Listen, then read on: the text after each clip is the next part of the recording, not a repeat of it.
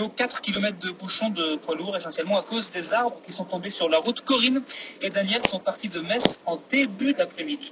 On part pour le week-end en Alsace. On a réservé l'hôtel, le spectacle, et on, on regrette un peu, quoi, hein, parce que ça fait trois heures et demie qu'on est sur la route. On a vu des arbres abattus sur la route, donc euh, ça fait très peur, quoi. Bonsoir, bonsoir tout le monde. Euh, devinez où je suis. Et oui, je suis encore en train de conduire. Mais bon, c'est pas mal, ça me permet de, faire mes petits enregistrements. Je, passe un peu de temps dans la voiture et puis en même temps, je, je, je parle à, pas à mon public, je vous parle à vous, euh, très chers euh, auditeurs. Bien, merci de m'écouter encore une fois pour le, quatrième épisode de, de la Réadio, comme j'ai décidé de l'appeler. Euh, pourquoi je, veux faire mon petit, euh, mon petit épisode aujourd'hui Je voulais vous parler de, de ma découverte de l'anesthésie réanimation, euh, qui est la spécialité que j'espère choisir aux ECN à la fin de l'année. Alors je sais pas, peut-être que mon public est 100% médical, euh, que des gens qui connaissent les études, que ce soit des médecins ou ou moins des, des paramédicaux ou d'autres professions et qui connaissent les études. Pour ceux qui connaissent pas les études, le, les études de médecine sont composées de deux concours. Le premier concours qu'on fait en première année, qui nous permet d'accéder aux études médicales à proprement parler, donc d'entrer en deuxième année. Et le deuxième, en, le deuxième concours a lieu en sixième année, euh, ce concours-là, il nous permet en fait de choisir. On est tous les étudiants de sixième année de France passent en même temps le concours qu'on appelle les ECN, les, alors il y a plusieurs appellations, mais celle que je retiens moi, c'est épreuve classante nationale. Ce n'est pas un examen, ce sont des épreuves donc, et on est classé du premier au dernier euh, entre tous les étudiants en sixième année de, de France et d'ailleurs, il y a aussi des étrangers qui viennent passer le, les ECN. Et ce classement nous permet de choisir à la fois une ville et une spécialité. Euh, le premier classé choisit parmi tout ce qu'il y a à choisir, il peut choisir absolument tout ce qu'il veut. Le deuxième choisit ce qui reste euh, sans le poste du premier, ainsi de suite, jusqu'au dernier. Généralement, on est à peu près euh, dans les dans les 8-9 000. Ça varie d'une année à l'autre en fonction du nombre d'étrangers qui viennent passer le concours. Euh, voilà. Les étrangers, c'est c'est soit des, il y a beaucoup de gens qui viennent de Roumanie, qui ont fait les études de médecine en Roumanie et qui veulent exercer en France et qui ont besoin de passer ce concours pour faire leur internat en France. Euh, il y a aussi des étrangers qui viennent d'autres pays.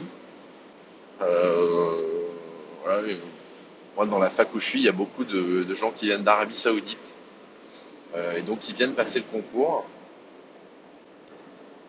en, France. Et, donc tous ces gens-là, on, on, passe le concours et ensuite on est classé, on choisit notre ville et notre spécialité. Alors moi, j'ai pas encore choisi euh, ma ville d'exercice. Peut-être que le classement choisira pour moi, mais je pense c'est pas encore définitif et puis peut-être que j'aurai pas le choix si je suis pas bien classé. Je pense choisir l'anesthésie réanimation euh, comme spécialité. Euh, ça a été un long parcours euh, pour choisir cette spécialité qui finalement est pas, enfin, le choix de cette spécialité est arrivé très tard, hein, il y a quelques mois, semaines, quelques mois. En fait, quand je suis arrivé en première année, je voulais juste faire médecine. J'avais pas vraiment d'idée de, spécialité. Je voulais, je, voilà, je, savais que je voulais soigner des gens en étant médecin, mais sans avoir vraiment de, connaissance du monde, parce que moi, j'ai, je, je sors de rien du tout. J'ai ma famille n'est pas du tout dans le monde médical, donc je suis le premier euh, à connaître tout ça, à, à, expérimenter ce monde euh, un peu particulier, et donc bah, je savais pas trop dans quoi je me lançais, donc j'avais pas d'idée de spécialité. Et, et donc quand je suis arrivé en deuxième année, euh, après ma première année, j'aimais bien l'embryologie et puis la, biologie de la reproduction. J'étais plutôt pas mal fort dans ces domaines et, j'avais et donc j'étais tuteur à ce moment-là de, biologie et de biologie de la reproduction et d'embryologie. Et donc tout ça faisant, je m'étais dit que l'obstétrique, ça me plairait bien. Il y avait à la fois le côté euh, médical, chirurgical, avec de l'imagerie, avec euh, des urgences. Enfin, c'est- une spécialité très complète, l'obstétrique, je trouve. Et même si j'ai changé d'avis depuis, je le pense toujours que c'est une spécialité très complète. Euh, à la fois, un obstétricien, c'est quelqu'un qui va faire de l'imagerie, faire des échographies, mais aussi d'autres choses. hein. On n'est pas limité à l'é- à l'échographie quand on fait de l'obstétrique. Euh, c'est quelqu'un qui euh, fait de la médecine, qui va euh, consulter des femmes enceintes, faire des traitements médicaux, voilà, à part entière. C'est aussi quelqu'un qui fait de la chirurgie, qui va faire des, des césariennes, mais aussi de la, tout un tas de chirurgie euh, autour de la femme enceinte. Et, et c'est aussi les, les pires urgences qui puissent, puissent arriver, ce- c'est généralement des urgences euh, obstétricales. Alors moi, euh, à l'époque, je j'avais pas notion, enfin, je, je soupçonnais pas le- l'existence de l'anesthésiste. Pour moi, c'était une spécialité qui m'intéressait pas du tout, parce que j'en avais euh, l'image qu'en a la société, c'est-à-dire euh, un mec qui boit du café et qui dort derrière un champ toute la journée. Donc j'avais pas notion de l'existence de l'anesthésiste. Donc pour moi, quand euh, il y avait un problème au bloc opératoire, c'était le chirurgien qui opérait, et donc c'était le chirurgien qui réglait le problème. Donc je j'avais pas. euh. Donc pour moi, toutes les urgences obstétricales étaient gérées par l'obstétricien. Et, donc ça allait de euh, l'hémorragie de la délivrance. on peut mourir en. Enfin, je dis on, mais je risque pas de mourir d'une hémorragie de la délivrance, moi, mais une femme enceinte peut mourir d'une hémorragie de la délivrance en quelques minutes et, donc c'est quelque chose de grave et donc il faut il faut voilà c'est quelque chose qu'il faut prendre en charge très rapidement et moi euh, l'urgence c'est quelque chose qui me ah bordel on a été coupé.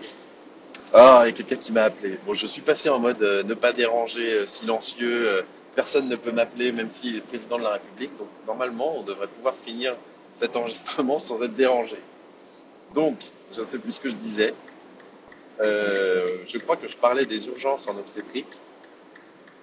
Et donc je disais que les urgences, ça me plaît beaucoup et que les, les obstétriciens euh, font beaucoup d'urgences aussi.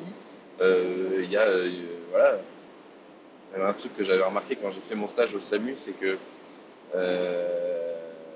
à l'entrée des urgences gynécologiques, il y a un bloc en fait. C'est le bloc des, urgences euh, pour faire des césariennes en urgence. Je trouve ça, c'est pas génial. euh, Enfin, c'est comme tout quand on fait de l'urgence, quand on fait de la médecine, on se réjouit des fois de la, maladie et du malheur des gens, parce que nous, ça nous fait des trucs. euh, voilà, on fait ce métier aussi pour voir des, pour voir, enfin, on fait ce métier pour voir des gens malades. On fait pas ce métier pour voir des gens en bonne santé. Enfin, pas le métier que moi je veux, faire en tout cas. Donc du coup, on se réjouit un peu de quand ça foire. Mais, mais bon, du coup, il y a un bloc à l'entrée des urgences gynécologiques qui sert à faire des césariennes en urgence ou autre chose. euh, voilà. Et donc, je trouve ça, je trouve ça, je trouve ça assez drôle. Et donc, voilà, tout ça pour dire que l'obstétrique, c'est un- une spécialité euh, très transversale, à la fois du côté médical, euh, de l'imagerie, de la chirurgie, de la recherche, et puis il y a aussi une espèce de dualité de prendre en charge à la fois euh, une femme adulte euh, et euh, un, un, un, fœtus, un embryon. Voilà, gérer en même temps quelque chose de physiologique et quelque chose de pathologique. Enfin, je trouve que c'est une spé très intéressante. Et, et donc, je m'étais lancé là-dessus. Puis il y avait aussi le côté, quand on, j'étais au début de mes études, forcément tout le monde me dit, tout le monde me le dit encore, mais maintenant j'ai une réponse à peu près claire à apporter. Tout le monde demande, ah mais qu'est-ce que qu'est-ce que tu veux faire comme spécialité? Et vu que moi je savais pas trop, alors même si l'obstétrique me plaisait, mais je sentais au fond de moi que c'était pas, j'avais besoin de trouver ma spé, j'avais besoin de trouver euh, le truc euh, où je serais sûr de moi, où je me lancerais les yeux fermés. Et celle spé là, c'était pas celle qui, ce qui me faisait vibrer. Et donc euh, je disais bon, je veux, veux être obstétricien, mais sans en avoir vraiment le, enfin, en n'étant pas convaincu de ce que je disais, quoi. En espérant peut-être trouver une spécialité qui me ferait euh, vibrer plus tard. Et donc bon, j'ai commencé mes études, j'ai fait ma première, ma deuxième, ma troisième année en restant sur cette idée-là. De toute façon, en première et deuxième année, en deuxième et troisième année, pardon, on fait pas de stage, euh, pas de vrai stage en fait. On n'est pas très impliqué dans le fonctionnement de l'hôpital. On apprend les sciences fondamentales de la médecine. Puis j'ai commencé mon externat. Euh, j'ai fait pas mal de stages dans des spé qui m'ont pas trop, voilà, qui m'ont intéressé, mais qui m'ont pas non plus euh, transcendé. Et puis un jour, j'ai fait une garde de, de cardio, de cardiologie aux urgences cardiologiques. Euh, les urgences cardiologiques, euh, c'est en gros, euh, là on reçoit les gens qui font des infarctus, là on reçoit les gens qui ont des troubles du rythme euh, cardiaque, euh, les gens qui sont en post-coronarographie qu'on prend en charge. En fait, c'est un peu de la, il y a un peu de tout. C'est à la fois des urgences de premier cours, à la fois c'est un service de, thérapeutique, à la fois c'est unité de soins intensifs cardiologiques où il y a des gens qui sont intubés, ventilés, euh, comme, euh, comme un peu en réanimation. C'est de la réanimation en fait, fait par des cardiologues. C'est pas un gros mot. Et donc, euh, donc je faisais ma garde, c'était pas la première que je faisais, et j'étais aux urgences, il devait être à peu près 4 heures du mat, et je commençais à m'endormir. J'avais notion qu'il y avait une entrée qui allait arriver, et donc comme dans ce service-là, euh, on faisait les entrées, bah, j'attendais mon entrée, puis je m'endormais un peu euh, tout seul aux urgences où il n'y avait plus personne. C'est pas, c'est pas aux urgences normales, c'est c'est dans les étages en fait, c'est dans les services de cardiologie, donc finalement euh, il n'y a pas l'espèce de espèce de brouhaha continuel, espèce d'agitation continuelle qu'il y a aux urgences au, au sous-sol où c'est tout. Enfin, on peut pas s'endormir là-bas. Donc là, moi, j'étais sur ma chaise et puis je m'endormais un peu. Puis d'un coup, il y a une infirmière qui arrive en courant, euh, qui attrape euh, un chariot d'urgence qui était devant moi, enfin qui était à côté de moi, et, euh, et qui me dit un arrêt, voilà 35, euh, et elle se barre en courant avec le chariot. Et donc moi, je j'avais jamais assisté à une urgence, une vraie urgence vitale. Et donc moi, je me retrouve nez à avec euh, mon incompétence euh, totale, c'est-à-dire, euh, d'accord, il y a une urgence, bon, très bien.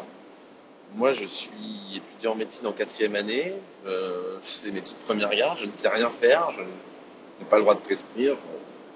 Bon, donc bah, bon, bah, je me lève, il y a quand même une urgence, donc je vais pas rester assis, quoi. ce serait pas politiquement correct de rester assis puis de, dire bah non, je m'en fous.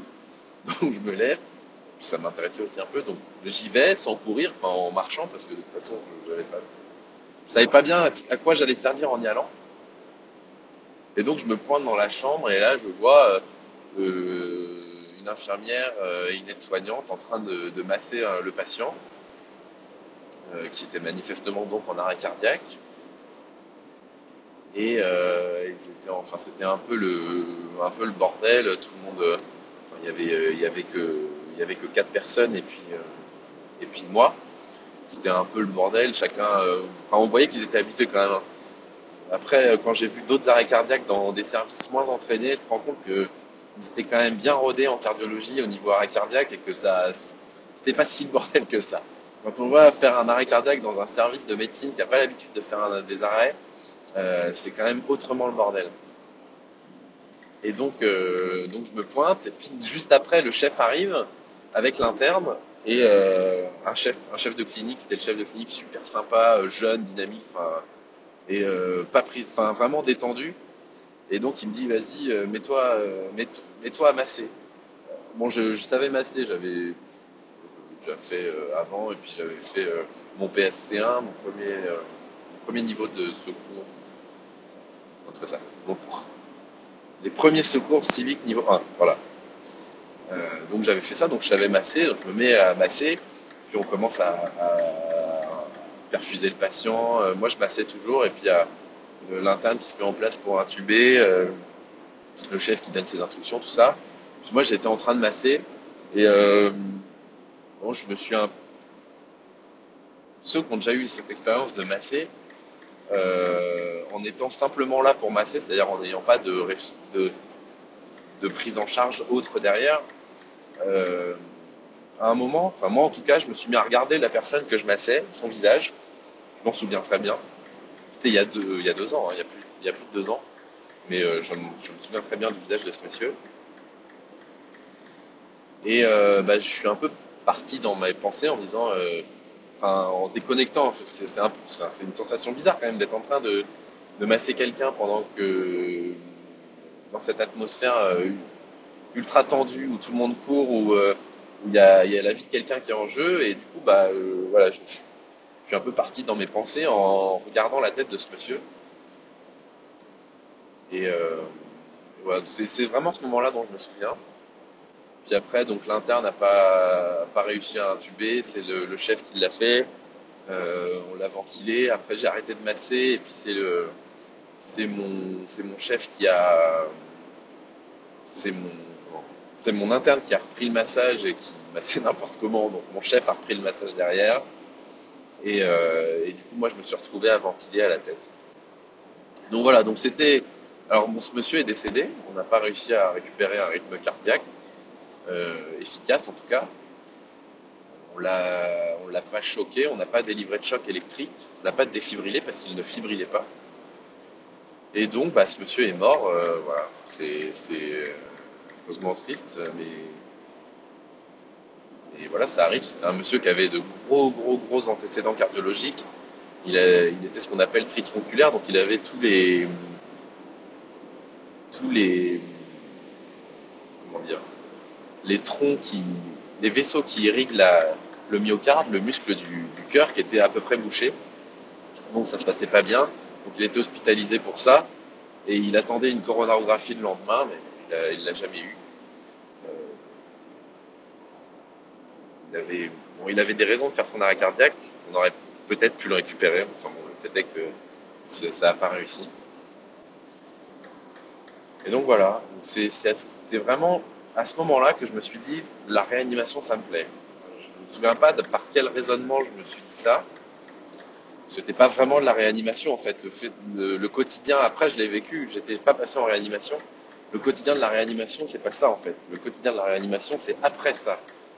Euh, généralement. C'est euh, quelqu'un qui fait un arrêt cardiaque dans la rue, qui est récupéré par les pompiers et le SAMU, et qui arrive en, réanimation. Mais c'est aussi euh, des gens qui font des infections gravissimes, qui arrivent en réanimation, et qui sont pas en arrêt cardiaque. 99% du temps, en réanimation, il n'y a pas d'arrêt cardiaque, et c'est pas ça qu'on fait. Donc bon, c'est voilà. Ça m'a donné l'envie de m'intéresser en tout cas à la réanimation. Et, euh, donc de faire un stage. J'ai fait mon stage en, troisième année. En, en troisième année, en cinquième année. En cinquième année en réanimation au CHU. Et je me suis euh, vraiment éclaté. C'était un service de fou, euh, avec beaucoup de recherche, avec des, des chefs qui étaient tous impliqués dans la formation, qui étaient intéressants, qui étaient, ils étaient tous complémentaires. Enfin, ils avaient vraiment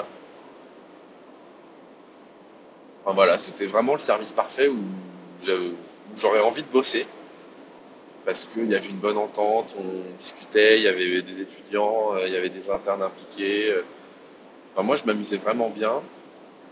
En garde, c'était vraiment la folie. En fait, en garde, euh, on travaillait plus que l'interne et le chef. Parce que l'externe de garde en réanimation, il était responsable de faire les entrées c'est-à-dire de, faire les observations écrites du patient. Donc c'était vraiment une responsabilité importante parce que le matin, il fallait le présenter au staff devant euh, le chef du service qui était à la fois le doyen de la faculté, euh, tous les PH, tous les internes, enfin voilà, c'était vraiment un truc un peu sentencieux, sans avoir dormi de la nuit parce qu'il était impossible de dormir dans ce service, en garde. Et donc, Donc on avait cette responsabilité-là. On avait aussi une autre responsabilité qui était un peu moins intéressante, mais qui était celle de faire les gaz, de pas de faire, de passer dans la machine les gaz du sang. En fait, il n'y a qu'une machine, et c'est la machine de garde sur l'hôpital. Donc en fait, euh, as le téléphone de garde de, de l'externe de réanimation, c'est le téléphone de garde de, des gaz du sang, à la fois de la réanimation et puis de tous les autres services. Donc on a cette responsabilité-là, et puis on a les, les autres responsabilités qui sont euh, celles du FU, c'est-à-dire euh, préparer les dossiers s'il y a une sortie, et puis euh, quoi d'autre, faire les ECG. Et donc, avec tout ça, en fait, c'est infernal, le téléphone sonne tout le temps. En fait, le téléphone de l'externe de réanimation sonne plus souvent que celui de l'interne et que celui du chef réuni, c'est infernal. Euh, mais bon, voilà, c'était une bonne expérience. Euh, moi, je me suis vraiment marré. À la fois, euh, quand tu te retrouves avec le tour de gaz du sang de 4 heures du mat, puis un truc, enfin, on te, il faut les analyser parce que bah, ton chef et ton interne dort. Alors, est-ce que je le réveille pour ce gaz du sang là En même temps, tu peux pas prendre des initiatives sur les respirateurs parce que c'est quand même trop. Enfin, c'est pas possible. Déjà, t'as pas le droit de prescrire et puis en plus, c'est trop c'est trop compliqué pour un niveau d'externe pour prendre ce genre de décision. Moi, ça m'a bien plu. Je me disais, je regardais mes gaz du sang, qu'est-ce que je lui ferais à lui, euh, comment et quels paramètres ventilatoires il a, qu'est-ce que je modifierais, tout ça. Ça me faisait bien marrer. Donc euh, voilà. Puis en plus, j'aime bien, euh, enfin ça c'est mon, mon trip perso, mais j'aime bien me mettre dans des situations difficiles euh, où, c'est un peu galère. Souvent les gens, ils aiment, enfin dans la promo, les gens aiment pas trop la réanimation parce que c'est des gardes difficiles, il faut s'impliquer beaucoup et du coup moi j'adore ça. Et donc euh, voilà, c'était un service qui m'a beaucoup plu et puis je, je me suis intéressé à, en même temps au parcours de, pour devenir réanimateur et j'ai découvert qu'il y avait plusieurs façons de faire. Alors ça va changer dans l'avenir, mais pour moi il y a plusieurs façons de faire. Je peux soit faire euh, le métier d'anesthésiste réanimateur, métier que tout le monde connaît, soit faire euh, le métier de réanimateur médical, qui est un peu différent, qui est aussi possible de faire en étant anesthésiste réanimateur, mais en fait les réanimateurs médicaux peuvent aussi être d'une autre spécialité. Par exemple, euh, on peut faire euh, cardiologue, on peut faire, je sais pas, médecine interne, on peut faire euh, médecine infectieuse, on peut faire médecin généraliste, et ensuite faire un diplôme supplémentaire pour devenir réanimateur médical. Alors ça donne pas le droit de faire de la réanimation chirurgicale, ça donne pas le droit de faire de l'anesthésie, ça donne juste le droit de faire de la réanimation médicale. Et donc euh, voilà, j'ai découvert ces deux parcours et moi je me suis senti plus proche de l'anesthésie de réanimation que de la réanimation médicale. Parce que euh, déjà je ne me vois pas faire un internat de médecine interne par exemple, ça me, me correspond pas du tout. Ou d'autres choses, ou de cardiologie, ça me correspond pas. J'ai vu un peu ce qui se passait dans ce genre de service et ça me plaît pas. Et en même temps, même si l'anesthésie c'est pas la spécialité qui me fait envie, parce que voilà, moi ce qui me plaît c'est la réanimation. Je connais pas cette spé en fait.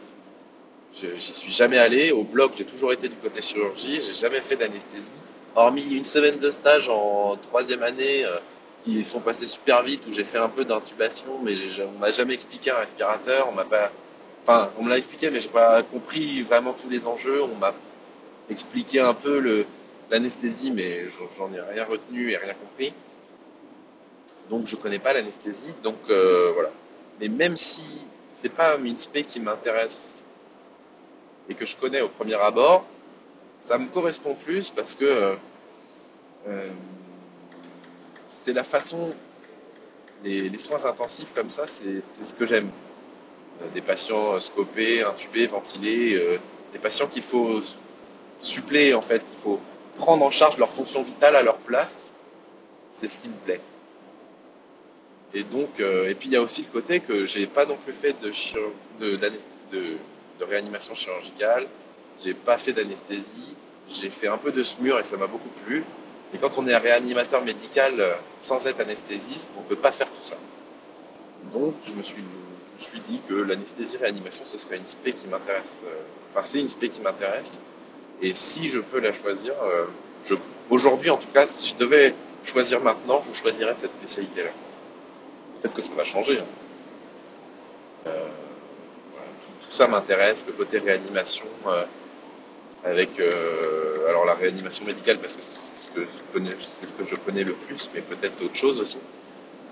le SMUR, j'ai eu, eu la chance, c'était pas possible dans ma fac, je me suis battu pour faire un stage au SMUR, au SAMU et au SMUR.